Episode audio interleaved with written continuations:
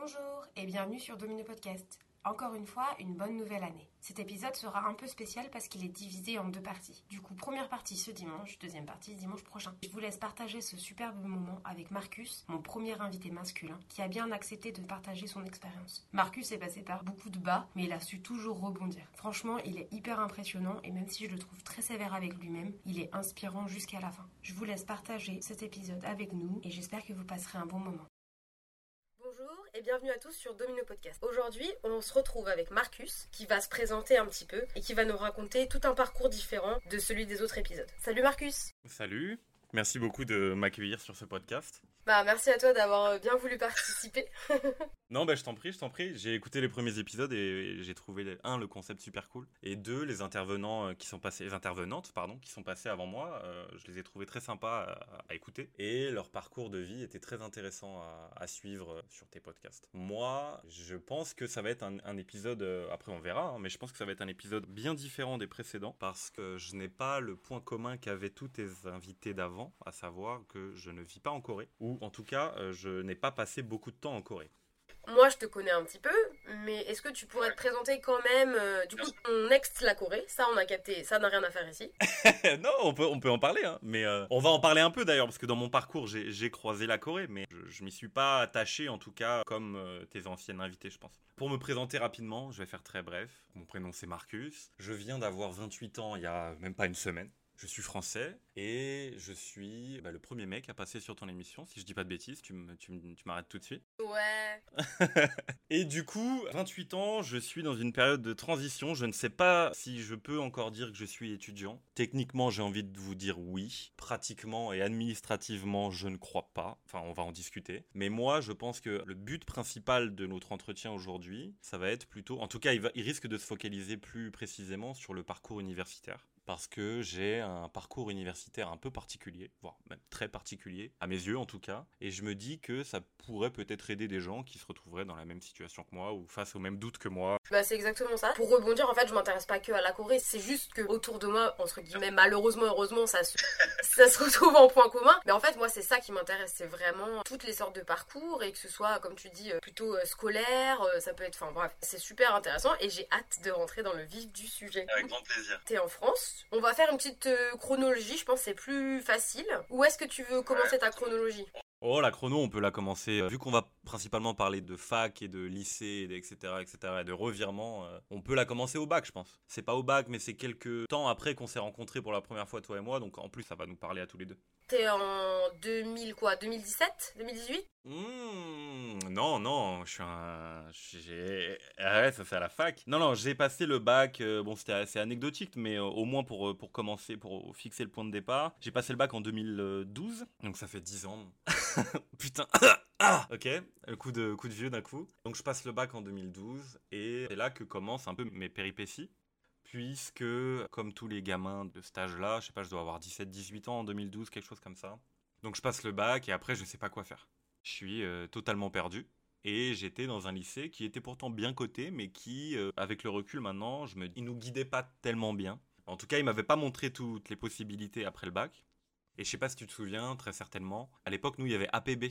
Ce, fameux truc qui, euh, où tu fais ta liste, là, c'est comme Parcoursup aujourd'hui, tu vois.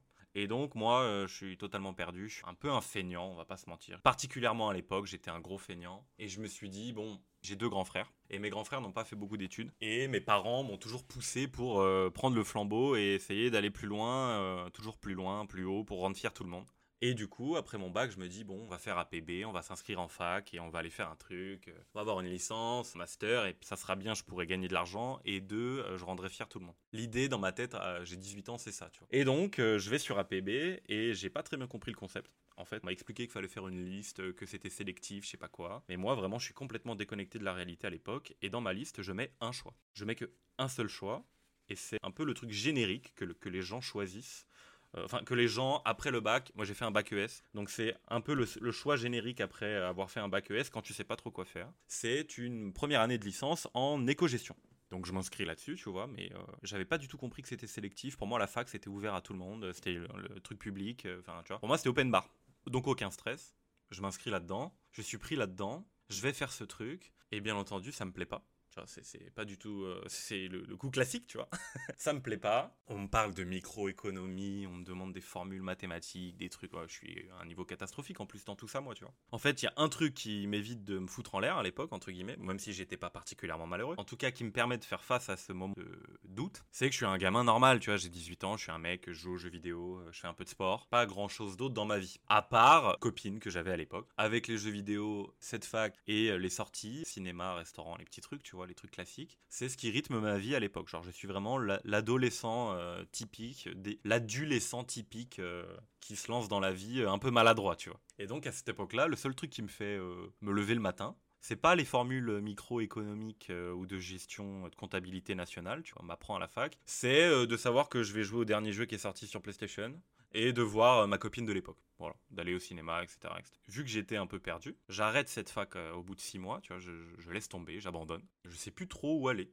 Je me dis, bon, il faut faire des études, toujours dans la même motivation, tu vois. Je me retrouve à m'inscrire dans une autre euh, formation, un DUT TC, technique de commercialisation. Et cette idée, elle m'a été inséminée dans l'esprit par ma fameuse copine de l'époque. Parce que elle, quand moi j'étais en première année de fac, elle était en terminale, tu vois. Et donc elle, elle a fait le même processus APB, etc., etc., mais un an après moi. Et elle était bien plus sérieuse que moi, elle savait ce qu'elle voulait faire, elle était, bon, elle, était plus sérieuse que moi. Et donc, elle avait euh, fait des inscriptions dans cette fameuse formation, un truc en deux ans où on t'apprend à communiquer, on t'apprend à vendre des trucs, on t'apprend à t'exprimer convenablement et où euh, voilà, tu t'orientes en gros vers le marketing. Et donc, je m'inscris dans ce DUT et voilà que je suis pris dans ce DUT de manière un peu surprenante parce que vu que je suis en réorientation, je suis pas prioritaire sur les, les nouveaux bacheliers, tu vois. Mais je suis content parce que ça me permet d'avoir un truc entre guillemets sérieux qui a, priori va me plaire et en plus me permet d'être avec ma copine de l'époque en classe. Et moi, je te dis vraiment, mon, mental de l'époque, c'est vraiment l'adolescent. Le, je veux pas être trop tout seul, c'est cool d'être avec sa copine en classe ou avec ses potes, puis je fais mes cours euh, sans plus et le soir je rentre et je joue aux jeux vidéo. Voilà, en gros, c'est ça. Et. T'es toujours pas dans ce moment un peu sérieux où t'as trouvé un truc qui te motive et qui te passionne, quoi. Non, pas du tout. Non, pas du tout. Je me dis, ok, c'est cool, c'est mieux que tout ce qu'on me racontait à la fac. Ça dure deux ans. Je suis avec des gens que j'aime. C'est plus près de chez moi. Voilà, c'est un peu plus intéressant parce qu'il y a des trucs qui sont cool. Et là, je regrette pas du tout d'avoir fait ce diplôme-là, même si aujourd'hui il me sert à rien, mais on, comprendra en suivant la discussion. Je regrette pas du tout parce que pendant cette formation, donc en deux ans, j'ai un, tas de cours, et parmi ces cours, j'ai euh, du droit. J'ai introduction au droit, droit du travail, droit civil, etc., etc. Et c'est un peu la matière qui me pousse à me lever le matin quand je vais faire ce diplôme. Donc le reste est cool, mais c'est vraiment le droit qui me motive dans cette, euh, dans cette formation. Et je sais pourquoi ça m'a motivé à l'époque. Ça m'a motivé parce parce que depuis que je suis petit, j'ai pas toujours parce que j'ai commencé l'étape classique des petits garçons qui veulent être astronautes, qui veulent être pompiers, euh, policiers et ensuite qui veulent être avocats. À un moment de ma de ma jeunesse, j'avais pensé à devenir avocat, tu vois. Mais on m'avait dit euh, il faut euh, tout connaître les codes, le droit c'est dur, etc., etc. Et donc j'avais laissé tomber l'idée. Hein. j'avais 10 ans hein, à peu près, tu vois. Et quand on m'a dit qu'il fallait apprendre des codes par cœur qui font 800-900 pages, moi j'étais petit, j'étais idiot, j'étais naïf. Je me suis dit ok on laisse tomber. Et j'avais enfoui ça au fond de moi. Et voilà que pendant ce DUT, j'ai des cours de droit et que je me souviens du, petit Marcus de 10 ans qui euh, avait émis l'idée de peut-être un jour endosser une robe d'avocat et d'aller défendre la veuve et l'orphelin. Donc je fais mon diplôme en deux ans, je suis mes cours de droit qui sont très intéressants, mais qui représentent, pour que tout le monde saisisse bien l'enjeu du truc, ça représente même pas 10% du programme du diplôme. Hein. Genre c'est vraiment le truc de niche qui est vraiment super intéressant dans le diplôme, mais ça représente quasiment rien de mon temps euh, à l'IUT. Et donc c'est le premier euh, intérêt de ce diplôme-là. Le deuxième intérêt de ce diplôme-là, c'est que je rencontre beaucoup de gens qui sont toujours des amis aujourd'hui. Certains plus, certains on se voit beaucoup moins, mais certains sont toujours mes amis. Et pendant cette période, je rencontre qui? Je rencontre Audrey. Pendant ce DUT là qu'on s'est rencontré, si je te dis pas de bêtises, par des amis interposés. Ah, tu parles de moi Oui, Audrey, Audrey, toi Ok, ok, ouais, je, ouais, je crois qu'on se rencontre à une soirée ou un truc comme ça, non? Ouais, par des amis interposés. Et ça tombe très bien que je me fasse plein de copains pendant cette formation, parce que euh, avec euh, donc mon ancienne copine, ça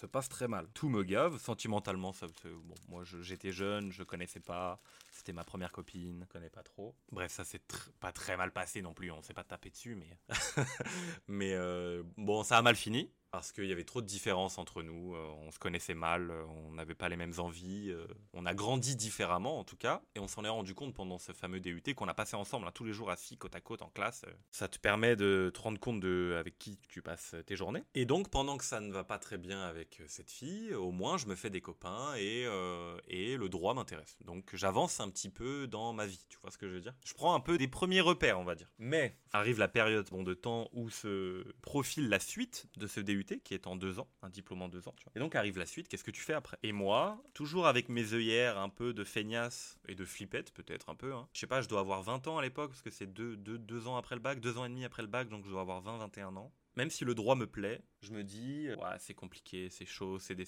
des, il faut que j'aille en fac. On va me rappeler mon ancienne époque de fac, j'avais pas trop apprécié l'organisation, le fait que tu es tout seul, etc., etc. Et donc, je euh, décide, contre toute attente, de ne pas aller en droit et de poursuivre dans la voie du DUT, c'est-à-dire le marketing, la pub, la com. Donc je me dis, je vais aller faire une école de commerce. Oui, du coup, rien à voir. Ouais, enfin. Euh, rien à voir. À cette période-là, je sais qu'au fond de moi, le droit, ça me plaît. Je sais que j'adorerais faire ça. Mais je sais que, enfin, en tout cas, je me dis, t'arriveras pas. C'est long. C'est comme si tu te connaissais, mais tu as l'impression que tu te connais, tu te connais trop bien. Donc tu te dis que t'es feignant. Et en même temps, euh, ouais, tout le monde te dit, non, mais c'est super dur. Hein. Donc en fait, t'es plein d'idées de, qui viennent de partout. Et en fait, ce que tu kiffes, tu dis, non, mais c'est pas pour moi. En fait, je le kiffe, mais c'est pas pour moi. En fait, c'est exactement ça. Je me suis dit, ça, j'adore. Au fond de mon cœur, si j'y vais, je sais que ça va me plaire. Mais ça va me plaire, mais je vais pas y arriver. En fait, je me dis, je me regarde dans le miroir et je me dis, Marcus, tu sais très bien comment tu fonctionnes. T'es un mec, t'as jamais révisé de ta vie. T'as toujours euh, eu des bons résultats, mais sans jamais rien faire. T'as jamais révisé pour tes diplômes, pour tes examens, pour tes trucs. Et là, tu vas dans une filière qui est euh, particulièrement difficile, où il y a, j'avais regardé euh, les stats à l'époque, mais elles n'ont pas trop varié, c'est toujours à peu près la même chose. Mais on est en première année, pour passer de ta première à ta deuxième année en droit, en moyenne, on est entre 17 et 25% de réussite. C'est relativement sélectif. Il y a pire, il y a toujours pire, mais, mais c'est relativement sélectif par rapport à, j'en sais rien moi, un truc de marketing ou un truc de pub ou un truc de, tu vois, un truc euh, générique sans que ça soit euh, négatif hein, dans ma bouche d'utiliser le, qualificatif générique c'est pas du tout négatif dans ma bouche mais en tout cas ça demande beaucoup moins d'investissement. Et je sais ce que je vaux à l'époque. En tout cas je pense savoir ce que je vaux à l'époque. Et je me dis non euh, si tu y vas tu vas foirer tu vas perdre du temps. Et tu vas te retrouver à la case départ après le bac où tu seras dans un truc que tu n'arriveras pas à suivre. Et tu vas te retrouver à abandonner et tu auras perdu du temps tu vois. et donc je me dis, ça, à mon avis, t'arrivera pas. Mais il y a quelque chose que tu arrives à faire depuis deux ans, c'est la communication, le marketing, les trucs. J'avais des très bons résultats en DUT. Euh, je m'en suis vraiment très bien sorti, sans trop travailler d'ailleurs, parce que égal à moi-même. Hein. Et donc, je me dis, bah, la suite logique, c'est d'aller faire une école de commerce. École de commerce, ça, veut dire euh, petite prépa en amont. Ça veut dire, euh, donc, ça veut dire révision. Quelque chose qui est tout à fait nouveau pour moi. Hein. Vraiment, j'ai jamais ouvert un bouquin de ma vie, tu vois. Et je me dis, concours, concours d'entrée. Donc, faut être meilleur que les autres. Il faut prendre des journées entières à aller passer des examens passer des oraux, passer des trucs dans plein d'écoles euh, à Paris pour euh, pouvoir avoir l'opportunité de poursuivre tes études. Et là, je me déterre, je me dis, bon, allez, on va faire ça. Euh, je suis pas trop mauvais en DUT. Ça m'intéresse moins que le droit, je le sais, mais ça me paraît plus accessible. Bizarrement, ça me paraît plus accessible. Bah oui, en fait, t'as vu que quand tu le dis, du coup, c'est super bizarre parce que. Mais quand, quand, je le dis, même là, moi, ça me semble extrêmement bizarre parce qu'effectivement, il y a prépa concours, mais c'est pas. en fait, c'est, je sais pas, ça m'a pas fait peur sur le coup. Ouais, encore une fois, tu croyais même pas en toi-même, alors ça se trouve, tu te disais, bon, en fait, je vais pas les avoir, donc c'est vrai. Ouais, c'est peut-être ça. Ouais, c'est peut-être ça. Peut-être que, en fait, j'avais peur d'aller en droit parce que si je ratais, je savais pas sur quoi rebondir. Alors que là, entre nous, j'étais jeune, si je ratais les écoles de commerce, et eh bah, je me serais retrouvé face à un mur et je me serais dit, bon, bah, écoute, euh, tu vas pas rien faire, donc tu vas t'inscrire en droit et puis tu vas te bouger le cul, tu vois. Mais ça rater les concours d'école de commerce, ça m'aurait donné un coup de pied au cul pour, pour aller en droit et sortir la tête de mon brouillard et me dire, mais si, si, si, euh, tu, vas y arriver, il y a pas de raison. Et donc, du coup, je passe, j'ai pas envie de te dire de bêtises, mais je crois que je passe 4 ou 5 concours différents pour 4 ou 5 écoles différentes à Paris. Donc, les grandes écoles, là, j'ai plus les noms, mais c'est euh, EDEC, ESSEC, tout ça, là, tout euh, INSEC et tout, là. Bref, toutes les, toutes les écoles de commerce parisiennes. C'est pas les meilleures de France, tu vois, je tape pas HEC ou ce genre de truc, mais euh, bon, c'est les écoles moyennes. Ça me satisfaisait tout à fait à l'époque, tu vois, pour moi, c'était vraiment bien. C'est vraiment bien, hein, je pense que c'est vraiment bien. Maintenant, j'ai changé d'avis sur les écoles de commerce, mais ça convient à des gens et c'est très bien comme ça. Donc, je fais cette fameuse prépa pendant mon DUT. On a un truc spécial grandes écoles, euh, donc euh, je fais ça. Je passe les concours et à ma grande surprise, donc les concours, ça c'est en une journée. Le matin, tu passes des écrits et l'après-midi, tu passes des euros et ensuite tu as tes résultats. Je sais pas combien de temps après, une petite semaine, on va dire. Et donc si t'es pris, bah tu as euh, bienvenue, tu as le droit de t'inscrire à, à l'école de commerce et de suivre ta formation. Et donc moi, je passe mes concours. Je réussis tous mes concours. Je n'en rate pas un seul. Oh, c'est trop dur le droit, je vais arriver à rien du tout, j'étudie rien, je suis un gros branleur. Et le mec. Non mais vraiment c'était une surprise. Je me suis dit bon, je vais peut-être en réussir un, tu vois, j'ai peut-être été pris à, à la moins bonne des quatre écoles. Mais encore une fois, on va remettre les choses dans son contexte. C'est pas euh, le NS, c'est pas des, c'est pas des top euh, écoles euh, de France, tu vois. C'est des écoles classiques, tu vois. Mais bon, quand même, je suis satisfait à l'époque. J'ai réussi dans les concours et euh, arrive le moment où je dois m'inscrire dans une des écoles, dans une des formations pour pouvoir continuer. Et donc bien sûr, tu sais, c'est les écoles de commerce, c'est ils t'envoient 25 000 formulaires pour te vendre le truc, venez chez nous, c'est bien, etc., etc. Je me rends compte que le prix moyen d'une école de commerce à l'année, c'est, euh, je sais pas, je pas envie de te dire de bêtises, mais je crois que les écoles où j'avais été pris, ça devait être entre 7 000 et euh, 11 000 euros l'année. Je le savais, je savais que c'était cher, mais j'ai complètement scotomisé le truc, c'est-à-dire que je l'ai mis au fond de ma tête et je me suis dit, déjà tape les concours et tu penseras à l'argent quand euh, il sera l'heure de s'inscrire. Ce qu'il faut surtout pas faire en réalité, parce que si tu vraiment tu dois payer 8000 euros l'année, bah faut peut-être commencer à penser à comment tu vas financer tout ça avant même de te préparer. Mais bon, Ouais, mais encore une fois, tu croyais même pas en toi-même, alors ça se trouve, tu te disais, bon, en fait, je vais pas les avoir, donc c'est vrai. Ouais, peut-être. Ouais, franchement, en fait, j'ai j'ai complètement mis de côté la question du financement, tu vois. Et là, j'arrive et on me dit, euh, bah, c'est, on va faire une moyenne, c'est 8000 euros l'année. Et donc, donc, tu vois, j'avale ma salive, je m'étouffe un peu et je me dis, ouais, putain, t'as un bac plus 2, ça veut dire que là, ton école de commerce, t'en as pour 3 ans pour taper un master 2. Ça veut dire euh, 8000 par 3, bah, ça fait cher. Je viens pas d'un milieu euh, social euh, particulièrement élevé. Je suis pas la catégorie la plus à plaindre, mais je suis pas la catégorie la plus à envier non plus. Et donc, euh, 8000 euros par an, pour moi, déjà, c'est totalement impossible à titre individuel. Et pour mes parents, c'est extrêmement difficile. Parce que je suis pas le seul enfant, parce qu'il y a des crédits, enfin, il y a la vie, quoi. Même si mes parents ont toujours euh, donné énormément d'importance à mon parcours, il y a un moment où il y a une limite, et la limite, c'est l'argent qu'il y a sur le compte. Arrive le problème du financement, je ne peux pas je suis pris partout, mais je ne peux pas faire l'école que j'avais envie de faire parce que j'ai pas d'argent. Et donc là, bien sûr, c'est pas une fatalité, il y a des solutions. Et donc deux solutions se présentent à moi. La première est de faire un prêt, un, crédit, comme euh, beaucoup d'étudiants font. Ils vont voir la banque et on demande de l'argent pour payer la formation. Et euh, la deuxième solution, c'est de faire la formation que je voulais faire en alternance. Parce que quand tu fais en alternance, non seulement bah, tu as un patron, donc tu es payé, c'est cool, mais en plus tu payes pas ton école parce que euh, l'alternance est prise en charge par ton patron, justement. Et donc ça, c'est la solution, mais c'est génial. Genre, si tu trouves le truc en alternance, t'es refait, tu vois. ça y est, c'est parti là. Et donc j'ai ces deux possibilités devant moi. Et j'en évacue une quasiment immédiatement, celle du prêt, parce que euh, je me suis dit, euh, je ne veux pas me lancer dans la vie. Même pas, j'ai même pas encore commencé à me lancer, c'est-à-dire que j'ai pas fini mes études, je, je travaille même pas encore. Que quand je vais passer la ligne de départ, j'aurai déjà euh, bah, plusieurs dizaines de milliers d'euros à rembourser. Et moi, je voulais pas ça. Et pour le coup, c'est hyper mature. Là, au moins, t'es là, pour le coup, t'es dans la réalité du truc. non, mais. là, là, pour le coup, ouais.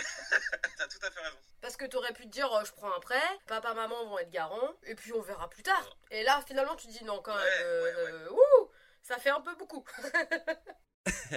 Exactement. Et du coup, je me dis non, c'est mort. euh. Déjà, un, je voulais pas infliger ça à, à mes parents parce que je savais que ils avaient déjà fait pas mal de sacrifices. Parce que oui, il y a quelque chose que j'ai pas dit, mais j'ai fait une grande partie de ma scolarité dans l'école privée. C'est-à-dire que j'ai fait tout mon collège et tout mon lycée en école privée, donc c'est pas, ça a un coût. Et mes parents se sont toujours euh, sacrifiés euh, pour euh, pour pouvoir me, me permettre d'aller là-dedans. Et donc je savais que ça faisait déjà plusieurs années que mes parents bah, me faisaient passer avant certains de leurs projets tu vois, certains investissements, certains, certaines vacances, certains trucs. Et moi, pourtant j'étais gamin, on l'a vu hein, dans ma tête, ben je, je voulais pas infliger ça à mes parents. Je voulais pas qu'il y ait éventuellement, moi, des difficultés à rembourser, que ça soit mes parents qui se tapent le prêt et tout. Enfin, je voulais pas que ça fasse ça. C'était catégorique, ça, ça ne serait pas un prêt bancaire. C'était impossible pour moi. Et donc, je me dis, la seule solution que tu as, Marcus, pour continuer ton truc, c'est de trouver un- une alternance, trouver un patron. Et donc, je vais voir mon école, bien sûr, et je leur dis, euh, voilà, je veux faire la formation en alternance, euh, etc., etc. Et là, l'école me dit, il n'y a pas de problème, on a un parcours en alternance, regardez, il me le présente, ça m'attire beaucoup, ça a l'air très intéressant. Le problème, il me dit, c'est que tout le monde veut faire le truc en alternance, et on a, euh, je sais pas, je te dis une connerie, euh, on a 25 ou 30 places seulement, euh, alors qu'on a, j'en sais rien moi, peut-être 300 ou 400 euh, étudiants.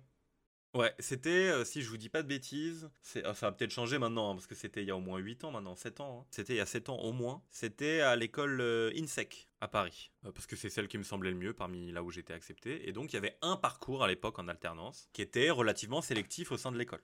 Fallait être parmi les meilleurs des gens qui étaient sélectionnés. Rebelote, je me redis dans ma tête Ah, c'est chiant, euh, ça y est, la sélection, moi les concours c'est pas pour moi, la concurrence avec les autres ça me casse la tête. Chiant, tu vois, genre chiant, non, euh, c'est galère. Mais d'un autre côté, euh, si je fais pas ça, bah je fais rien. Parce que je peux pas faire la formation initiale, je peux pas payer 8000 euros par an. Et donc, euh, j'ai pas le choix. Et je me dis, bah on va chercher une alternance. On va essayer d'être euh, parmi les meilleurs. Et on va chercher une alternance. Et on va faire ce truc en alternance. Et ça va bien se passer. Et donc, je te dis ça, on est au mois de mai à peu près cette année-là. Peu importe l'année, mais on est à peu près au mois de mai. Et il faut avoir trouvé une alternance pour octobre au plus tard. Parce que sinon, chèques de. Chèques... Ah, faut pas chômer du tout. Et euh, sinon, les chèques de caution que tu donnes, eh ben, ils sont encaissés. Et encore une fois, c'est des chèques de caution de euh, je sais plus combien de milliers d'euros. Donc pression énorme. Pression énorme. Et donc de mai à septembre, je me charcute au CV, aux lettres de motivation, au truc. J'envoie des dizaines et des dizaines de candidatures partout. euh. Et moi, j'avais focus publicité. Je voulais bosser dans la pub, dans la communication en général, mais plutôt euh, le, côté euh, vraiment publicitaire. C'est ça qui, m'intéressait, moins que le droit au fond de mon cœur, mais je me suis dit, bon, ça peut être cool, il y a moyen de faire beaucoup d'argent, et puis c'est pas trop inintéressant. Et donc, j'envoie à des boîtes, à des chaînes de télé, à des trucs de, de marketing, j'envoie partout, partout, partout. Et je sais pas, je te dis une bêtise, euh, histoire qu'on ait un peu une échelle, mais entre. euh, j'ai dû envoyer plus de 50 candidatures, euh, même bien plus que ça en vrai. Bon, on va dire, on va dire un chiffre aléatoire, on va dire 60 candidatures, ok Entre fin mai, juin jusqu'à septembre. Et je ne trouve rien. Voilà, je, je trouve rien. Je trouve rien du tout. Euh, sur, allez, on va dire 60. Sur 60, je crois qu'il y en a, euh, il y en a 5 ou 6 qui me rappellent. Et sur les 5 ou 6 qui me rappellent, c'est pour me dire, désolé monsieur, ça va pas être possible. Et les autres, ils te répondent même pas. en fait. Enfin, moi, en tout cas, il y a des gens, il y a plein de gens qui trouvent en alternance. hein. et tant mieux. Mais moi, j'ai euh, un mur. Genre, je sais pas si c'était mon CV, ma lettre de motivation, mon parcours, j'en sais rien. Je- je- pff. En tout cas, ça n'a pas fonctionné du tout. Je suis abasourdie. On me voit pas, mais je. Je me retrouve euh, donc en septembre avec un chèque de caution sur la, gueule, pas d'alternance, et je me retrouve à trois jours de l'encaissement du chèque de caution à aller voir l'école et à leur dire bah laissez tomber, donner ma place à quelqu'un d'autre parce que je je peux pas, j'ai pas d'alternance et je peux pas payer. Je suis abasourdie. On me voit pas, mais je. et donc après c'est pas de la c'est pas enfin tu vois ce que je veux dire c'est c'est c'est peut-être de ma faute aussi hein genre euh, j'ai peut-être raté quelque chose j'ai peut-être euh, mes mes, mes, candidatures étaient peut-être claquées euh, j'en sais rien tu vois mais en tout cas ça n'a pas marché et donc j'ai je sais pas à l'époque je dois avoir euh, 21 ans 22 ans quelque, chose comme ça tu vois je je saurais pas te dire avec beaucoup de précision mais je dois avoir à peu près ça je déçois un peu tout. En tout cas, j'ai la sensation de décevoir tout le monde, mes parents. À cette euh, période-là, j'étais déjà plus avec euh, euh, ma première copine, mais j'avais en tout cas l'impression de décevoir mes parents, mes frères, les gens qui comptaient sur moi, tu vois, mon entourage. Ils ont tout misé sur ce gamin, ils voulaient qu'il fasse des études, ils voulaient réussir que, que ce gamin réussisse sa vie, et là, il a son premier diplôme, il a son DUT, c'est cool, mais après, c'est dégringolade. Genre là, il peut plus rien faire, il se retrouve sans rien, il est déscolarisé le type. Donc je me mets une pression énorme, je me dis c'est mort, je m'arrête pas maintenant. Ok, j'ai pas trouvé d'alternance. Ok, euh, cette année, je vais pas pouvoir euh, poursuivre euh, en bac plus 3. Ok, j'ai rien, mais c'est mort, je m'arrête pas là. Je, je- je veux pas m'arrêter là, c'est hors de question que euh, mon parcours s'arrête là-dessus. Sur un échec en gros. Euh, je rebondis, je me dis que déjà là, à ce moment de parcours euh, que tu me racontes, t'as vachement évolué, je trouve. Parce que t'es passé du Marcus qui un peu qui suit un peu, qui se laisse emporter par le courant, Exactement un mec qui me dit non non non non non non non moi c'est non. Vous êtes pas débarrassé de moi les frérots.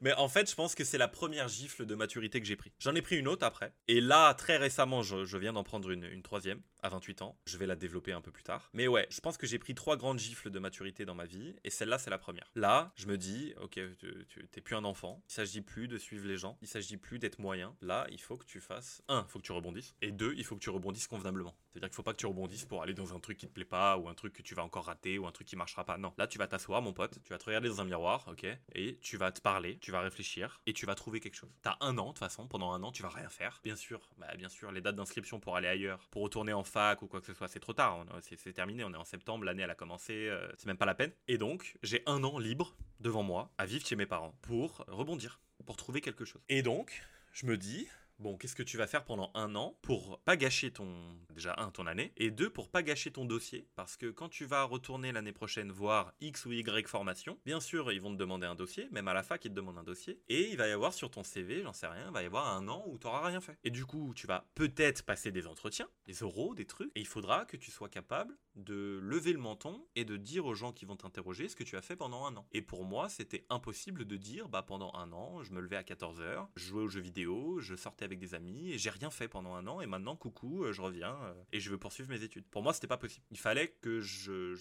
j'habille cette année, euh, il fallait que je trouve quelque chose à faire. Et donc très rapidement j'ai la chance qui commence à me sourire. Parce que j'ai une pote d'enfance que je vois plus aujourd'hui, mais en tout cas à l'époque elle m'avait bien aidé parce que pour illustrer le truc, le lundi je me rends compte que je peux pas faire l'école de commerce. Le mercredi j'avais déjà un boulot. C'est pas pas le boulot le plus intéressant du monde, mais c'est un boulot qui m'a permis de mettre de l'argent de côté et ça c'est déjà le plus gros mérite de ce boulot. Donc j'ai cet ami d'enfance qui me pistonne pour faire ce boulot. Et ce boulot c'est quoi? Pour les gens qui connaissent un peu la région parisienne, ça va leur parler tout de suite. Je travaille à Disney Village, côté donc du parc Disney, dans un restaurant, un grand restaurant de touristes euh, qui s'appelle Planet Hollywood contrairement à, ce que l'on peut imaginer, c'est un restaurant, mais je ne travaille pas dans la restauration. Alors là, les gens vont dire, mais il se fout de la gueule du monde, qu'est-ce qu'il raconte? En fait, c'est un restaurant pour les touristes, et donc il y a bien sûr l'activité principale, c'est de la restauration. C'est un restaurant à table, c'est pas un, fast-food. Le truc est bien foutu parce que tu as un parcours dans le restaurant, dans la salle, et il y a une seule sortie, et cette sortie te fait passer par une boutique de souvenirs. Donc avec des trucs estampillés Planet Hollywood, avec des logos, enfin plein de conneries euh, immondes, en plus c'était très moche. Et moi, je travaille en tant que vendeur dans cette boutique de souvenirs. Et euh, je travaille là-bas, CDD pour commencer,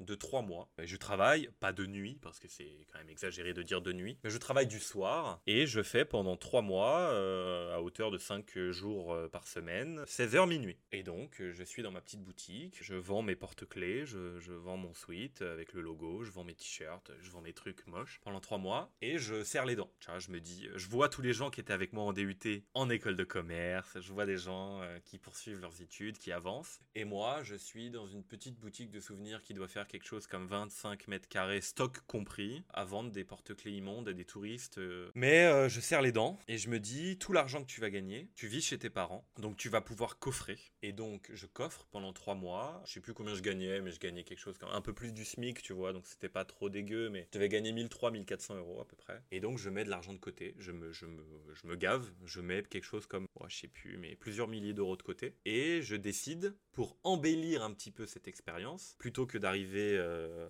face à un recruteur l'année prochaine dans une école et de dire j'ai travaillé à Planet Hollywood, je voulais leur dire j'ai travaillé pour mettre de côté pour partir à l'étranger. Et c'est là que Marcus va rattraper le fil rouge euh, de tes entretiens précédents, puisque Marcus, avec l'argent qu'il a mis de côté, eh bah, il part trois mois en Corée du Sud. Bienvenue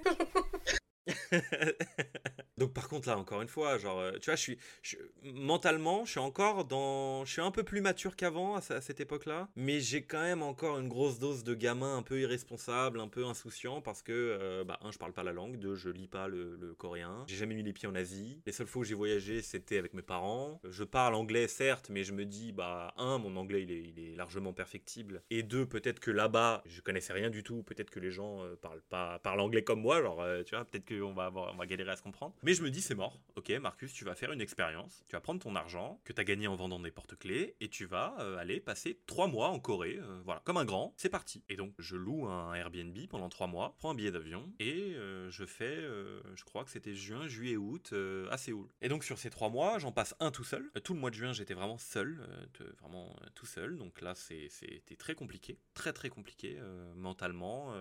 c'était très dur, la solitude. J'irais pas dire que c'était une espèce de mini dépression, peut-être pas, parce que euh, il y, a des gens qui vivent vraiment la dépression et qui doivent bien savoir ce que c'est. Mais en tout cas, je, me confronte à la solitude, à l'isolement et à la solitude, on va dire. Et donc, euh, ce, mois-là, aussi merveilleux soit-il, parce que euh, je suis à l'autre bout du monde, dans une culture qui est pas la mienne, avec des, paysages qui sont qui n'ont rien à voir avec les miens, avec des habitudes qui n'ont rien à voir avec les miennes, avec des gens qui n'ont rien à voir avec les gens que je côtoie en France. C'est merveilleux, mais c'est très dur Et à l'époque, je me rends compte que c'est merveilleux, mais je me rends surtout compte que c'est très dur. Tant bien que mal, je passe ce mois tout seul. Donc je visite, hein, grosso modo. Je, je travaille pas parce que j'ai pas de visa, j'ai rien, donc je peux pas travailler, mais euh, je voilà, je, visite, j'apprends un peu la langue sur le tas. Euh, J'achète une appli pour essayer de me débrouiller un peu euh, quelques expressions, mais c'est vraiment le mec. J'irai dormir chez vous, genre, tu vois, c'est vraiment j'irai dormir chez vous, avec moins de courage, avec plus de timidité, on va dire. Mais c'est quand même hyper courageux d'avoir déjà bah, eu le courage de partir. Tu dis avec moins de courage, mais déjà t'es es courageux. Ouf.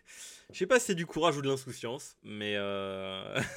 parce que clairement j'étais pas prêt du tout. euh, Enfin, vraiment pour te dire à quel point j'étais pas prêt. J'arrive là-bas, euh, trois jours après ma carte bleue elle est bloquée parce que j'avais pas prévenu ma banque. Du coup je peux pas tirer d'argent et je me retrouve pendant un mois à ne pas pouvoir payer quoi que ce soit et à être obligé de demander à la propriétaire du Airbnb que j'avais loué, femme adorable, qui euh, a accepté de me sortir l'équivalent de 1300 euros en liquide pour que je puisse survivre pendant un mois. Et ensuite moi je l'ai remboursé le mois d'après parce que le mois d'après j'avais des amis qui venaient qui me rejoignaient et qui eux ont pu m'apporter de l'argent. euh, je leur avais fait un virement et eux ont pu sortir de l'argent pour moi et me rapporter de l'argent pour que je puisse rembourser cette dame. Donc quand je te dis que c'est vraiment de l'insouciance, j'ai rien n'était préparé, genre vraiment rien du tout. J'ai mangé du mie, euh, les, les, les nouilles lyophilisées là, à, à 1 euro même pas là, à 50 centimes pendant presque un mois quoi. Genre c'était horrible, j'avais un rythme horrible. Je dormais mal parce que j'étais tout seul. Enfin c'était vraiment très compliqué. Et quelque chose qui a rendu ce mois très compliqué, que j'ai omis de préciser, c'est que avant de partir et pendant mon expérience Planet Hollywood, j'ai rencontré ma copine actuelle. Maintenant, ça fait 7 ans qu'on est ensemble, mais à l'époque, c'était tout nouveau. Euh, on se connaissait depuis, je sais pas, moins d'un an en tout cas, ça c'est sûr. On venait euh, d'officialiser notre relation depuis quelques mois, et du coup, euh, ça a été très dur parce que pendant un mois, je suis à l'autre bout du monde, je suis tout seul, et il y a le décalage horaire, donc t'envoies un SMS,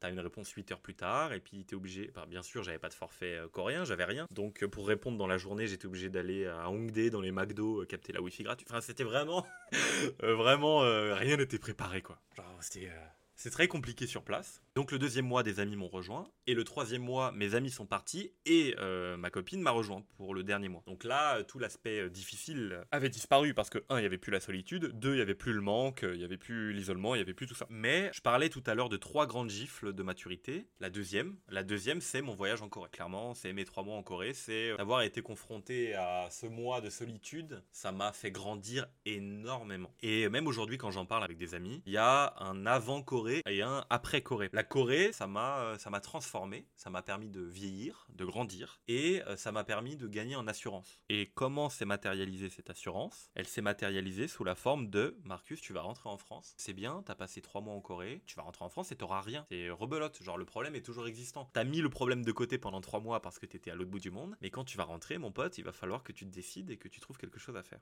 Et donc cette fameuse claque de maturité, la seconde que je prends, je me dis, ok, t'as été capable de partir à l'autre bout du monde tout seul sans aucune préparation, t'as été capable de faire face à des problèmes que t'avais pas imaginés, la solitude, euh, l'argent, etc., etc. Maintenant, euh, tu sais ce que tu veux. Et au fond de ton cœur, tu le sais, tu veux faire du droit. Et c'est le moment parfait pour t'inscrire en droit. Et donc, je rentre en septembre et je vais pour m'inscrire en première année de droit. Enfin non, pardon. Ah ben non, ça serait trop facile. J'oubliais ce détail. Et voilà, c'était notre épisode, enfin la première partie avec Marcus. J'espère que ça vous a plu. La deuxième partie est toujours un peu centrée sur les études, mais vous inquiétez pas, à la fin il y a un dénouement heureux, donc c'est cool. On se retrouve dimanche prochain. En attendant, n'hésitez pas à mettre des notes et des commentaires sur les applications du podcast. Salut